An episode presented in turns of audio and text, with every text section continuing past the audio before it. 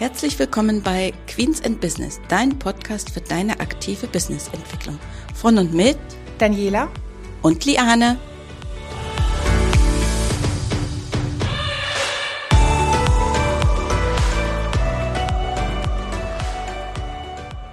Hallo und herzlich willkommen zu unserer heutigen Folge. Wir freuen uns, dass ihr wieder mit dabei seid und unseren Podcast hört. Und wenn ich sage wir, dann bin ich natürlich nicht alleine, dann die liebe Dani ist mit dabei. Genau, hallo, ich bin auch mit dabei. Unser Thema heute, das große Geldtablett. Klingt ganz spannend, Liane. Was verstehst du darunter? Ja, wir haben ja versucht, kreativ zu sein, mhm. um einen Namen für diese äh, Folge äh, zu äh, kreieren. Und wir sind eigentlich auf den Namen gekommen, weil wir möchten eine Verbindung zu unserem Bankkonto damit verbinden. Denn wie ist das im normalen Unternehmerleben oder ganz oft zumindestens? Wir gründen ein Unternehmen und gehen zu unserer Hausbank und haben also ein Bankkonto. Und auf dieses Bankkonto, da gehen die ganzen Einnahmen drauf, die ganzen Ausgaben, also so wie auf einem großen Tablett, wo jeder hingeht. Die aus der Küche, die bringen was äh, drauf und dann sind die vielen Gäste da, die alle irgendwo etwas äh, nehmen, was denen dann so gerne schmeckt und was sie gerne haben möchten. Und so ist das eigentlich auch, wenn du nur ein Bankkonto hast. Denn deine Kunden, die zahlen auf das Bankkonto ein und dann kommt der und der und der und der nimmt sich alles, äh, nimmt sich alle irgendetwas von deinem Bankkonto, so dass du also eigentlich gar keinen klaren Überblick hast, dass du gar nicht weißt, was jetzt gerade von deinem Konto fließt, auch nicht, wann es von deinem Konto fließt, ob dann überhaupt auch genug finanzielle Mittel zur Verfügung stehen für deine Entscheidungen, die du treffen willst. Und deswegen ist das wie ein großes Tablett. Okay, also kann man sagen, oder wenn es ganz schlecht läuft, bleibt für mich als Unternehmer dann hinterher auf dem Tablett nichts mehr übrig, weil es dann leergefegt ist, wenn es ganz schlecht läuft. Ich komme dann einfach zu spät, ne? Genau. Muss man ja jetzt vielleicht differenzieren, weil die Schufa äh, vertritt ja die Meinung und äh, ist auch im Internet damit präsent, dass mehrere Banken sich negativ auf den sogenannten Schufa-Score auswirken. Es wäre unübersichtlicher und würde letztlich auch zu einer negativen Auswirkung der Bonität führen. Das wäre ja so dann nicht, ich will sagen nicht richtig, aber eigentlich nicht auf unsere Unternehmer dann gemünzt hinsichtlich Profit First und unsere Kontenstruktur, die wir da empfehlen. Mhm.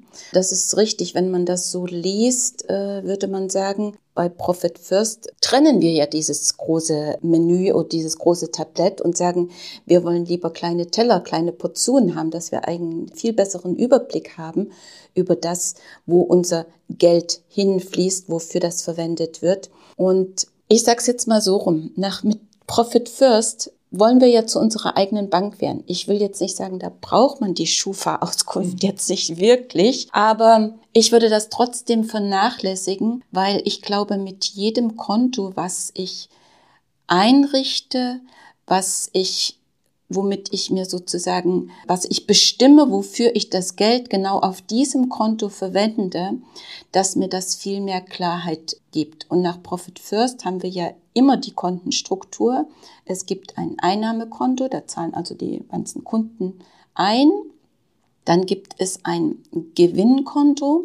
Das ist also dafür da, dass der Unternehmer, die Unternehmerin für ihre Kreativität entlohnt wird, nämlich auch dafür entlohnt wird, für die vielen Gedanken, die man sich über sein Unternehmen macht, über die möglicherweise auch schlaflosen Nächte und dafür, dass es überhaupt das Unternehmen gibt. Denn ohne denjenigen, den Inhaber, würde es gar nicht das Unternehmen geben. Dann gibt es natürlich noch das Unternehmerlohnkonto.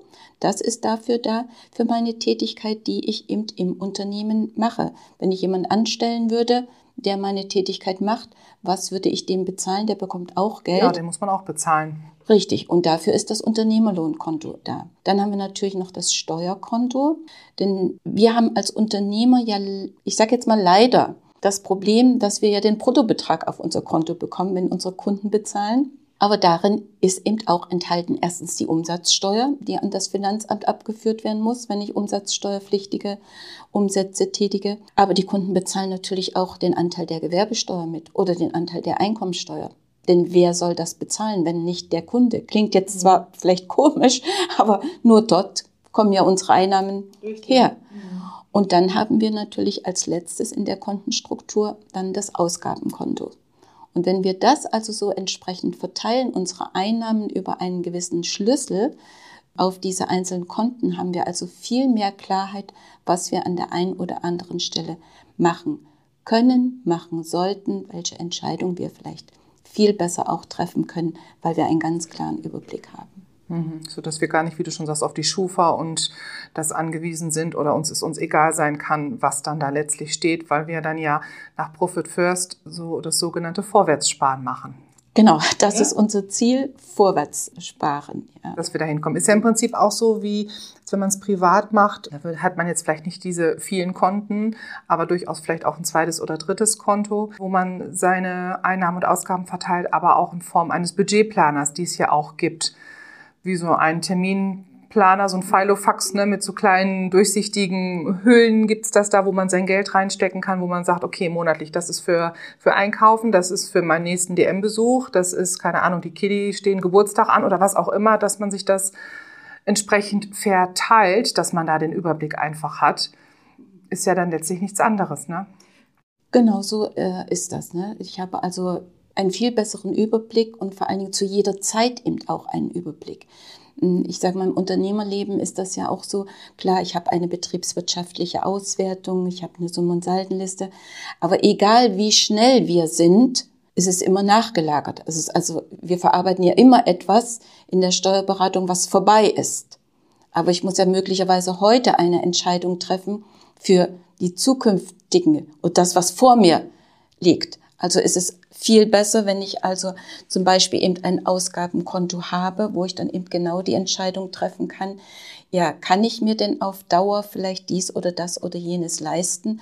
Weil wenn das immer schon am Anschlag ist, muss ich eben überlegen, was kann ich im Vorfeld mhm tun. Ja, ich denke auch besonders so an Mandanten, die sich vielleicht auch ein bisschen schwer tun, eine BWA, eine Summ- und Saldenliste zu lesen, zum einen, oder die äh, dann denken, oh, ich habe jetzt einen, einen, super Monat gehabt, ich habe ganz viel Umsatz gehabt, ich habe ein Top-Ergebnis, ich kann jetzt losgehen und die Welt erkunden und das und dies und jenes kaufen. Aber ein Blick dann auf meine Konten oder auch besonders auf das Ausgabenkonto würde mir dann ja vielleicht sagen, mm -mm, die große Anschaffung äh, tätige man noch nicht, warte mal lieber noch damit.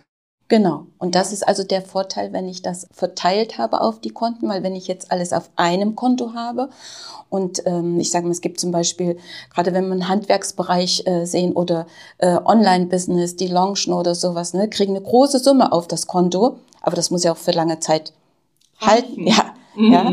Aber man ist dann vielleicht etwas zu euphorisch, weil man das eben gar nicht so einschätzen kann.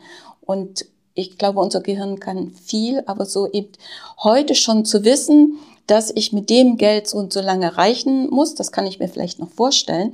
Aber was heißt das Wort reichen? Wie viel brauche ich jeden Monat? Welche Steuern stecken da schon drin? Das kann unser Gehirn nicht, indem es auf Konto guckt und sagt, ja, okay, rattere ich mal gerade alles durch. Deswegen ist also diese Trennung nach einem gewissen Schlüssel, den man dann ausrechnet, ist das also viel besser und dann kann ich auf das Konto gucken und sagen, so sieht's aus und so funktioniert das mhm. auch. Wir vergleichen es ja oft mit dem Privatbereich, aber ich denke, dafür ist das einfach im unternehmerischen Bereich ja auch viel zu komplex.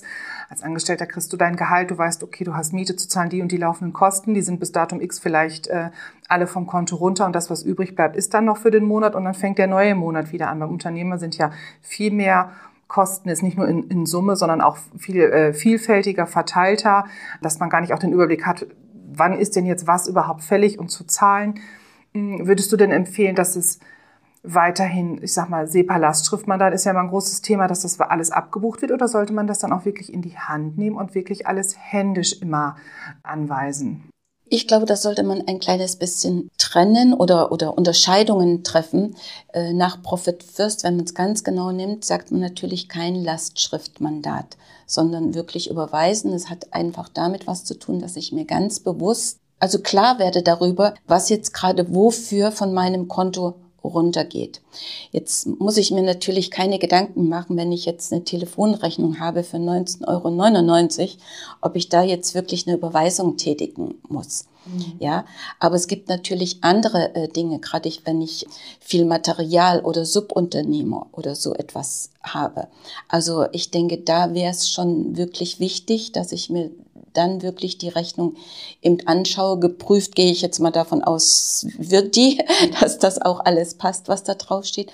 Aber dass ich äh, wirklich sehe, okay, diesen Betrag muss ich letzten Endes für diese Leistung oder für die Ware, die ich da gekauft habe, getätigt werden.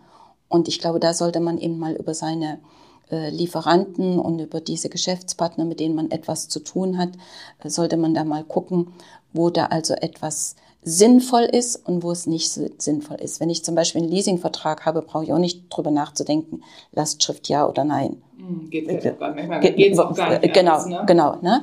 Aber es gibt eben viele andere Dinge, mhm. wo man dann einfach mal bewusst eben drauf schaut, genau, dafür bezahle ich das, dann kann ich mir auch bewusst werden, möchte ich das auch so? Weil darum geht's ja eigentlich letzten Endes, ne? dass ich ab und zu mal, also in gewissen Abständen drüber nachdenke und sage, ja, genau das möchte ich auch. Wenn ich zum Beispiel mal unsere DATEV-Kosten nehme, die sind ja auch ein gehöriger Anteil an unseren Betriebsausgaben, die wir haben. Aber ich weiß eben, auf die DATEV möchte ich nicht verzichten. Die hat für mich äh, so viele Vorteile. Das bietet für mich eben kein anderer. Mhm. Und da bin ich natürlich auch gerne bereit, das zu bezahlen. Und da brauche ich auch dann nicht drüber nachzudenken. Aber natürlich muss man über eine Rechnung gucken. Passt das alles noch dort, mhm. was mir da angeboten wird? Oder brauche ich vielleicht das eine oder andere dann doch nicht mehr? Mhm. Das heißt aber nicht, dass ich mich von den Lieferanten oder von dem Vertragspartner trenne, sondern dass ich einfach sage, okay, den Teil brauche ich jetzt vielleicht nicht mehr. Es ist ja auch eine Alternative. Ist auf jeden Fall so ein psychologischer Ansatz einfach, wie du sagst, wenn man sich bewusst wird, diese Rechnung dann bezahlt im, im Vorhinein, also wenn es äh, per Vorkasse ist oder auch im Nachgang, so was habe ich da jetzt wirklich für ausgegeben, denke ich auch für zukünftige Entscheidungen, sich bewusst zu machen, okay, ne, das das sind dann doch viele Ausgaben, als wenn man einfach sagt, ach, das geht ja eh per Lastschrift, das geht schon runter. Es läuft dann einfach so durch. Man ist, ist sich vielleicht der Kosten manchmal auch gar nicht dann so bewusst. Ist ja wie beim Privaten, wenn man einkaufen geht und die Karte draufhält, das Geld ist weg. Wenn man es aber selber die Scheine aus dem Portemonnaie nehmen muss und da keine Ahnung 120 Euro oder was hinblättert, dann denkt man, oh, ist aber doch ganz schön viel. Also ist es irgendwie anders, wenn man was in der ja, Hand hat, ne, als so eine so. Karte da drauf zu legen. Tatsächlich so. Ja. Also das, es, es verleitet einfach. Und ich denke, das ist bei Lastschrift dann ganz genauso. Mhm. Ach, Lastschrift, okay, ich habe damit nichts zu tun, das geht einfach alles runter, aber wenn ich keinen Überblick habe darüber, ähm, ist es ja auch nicht zielführend. Genau, und vor allen Dingen eigentlich lasse ich ja dann andere darüber bestimmen, wo mein Geld jetzt gerade hinfließt.